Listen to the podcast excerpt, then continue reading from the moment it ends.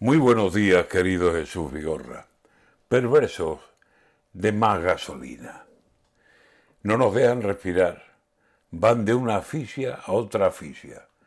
Si empezamos a creernos que viene la mejoría, nos meten un subidón por abajo o por arriba, por delante o por detrás, y así está la economía.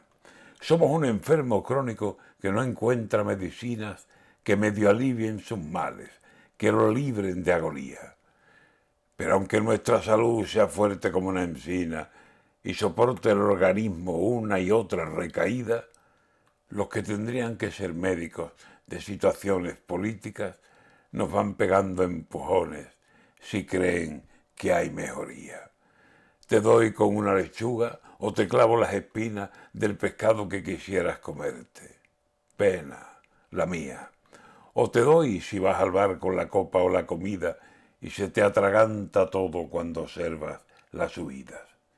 Y ahora, cuando ya creíamos que no nos apretarían, que bastante está apretando con el calor la sequía, las subidas de la luz y otras 200 subidas, vuelven a tener el coche frente a su punto de mira y otra vez sube el gasoil y sube la gasolina.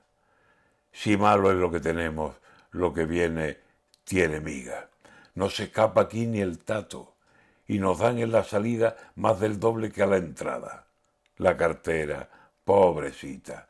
Si siguen en este plan, palo abajo, palo arriba, hoy dejo que te consientas y mañana más subida, lo digo sin hacer broma. No habrá en España quien viva.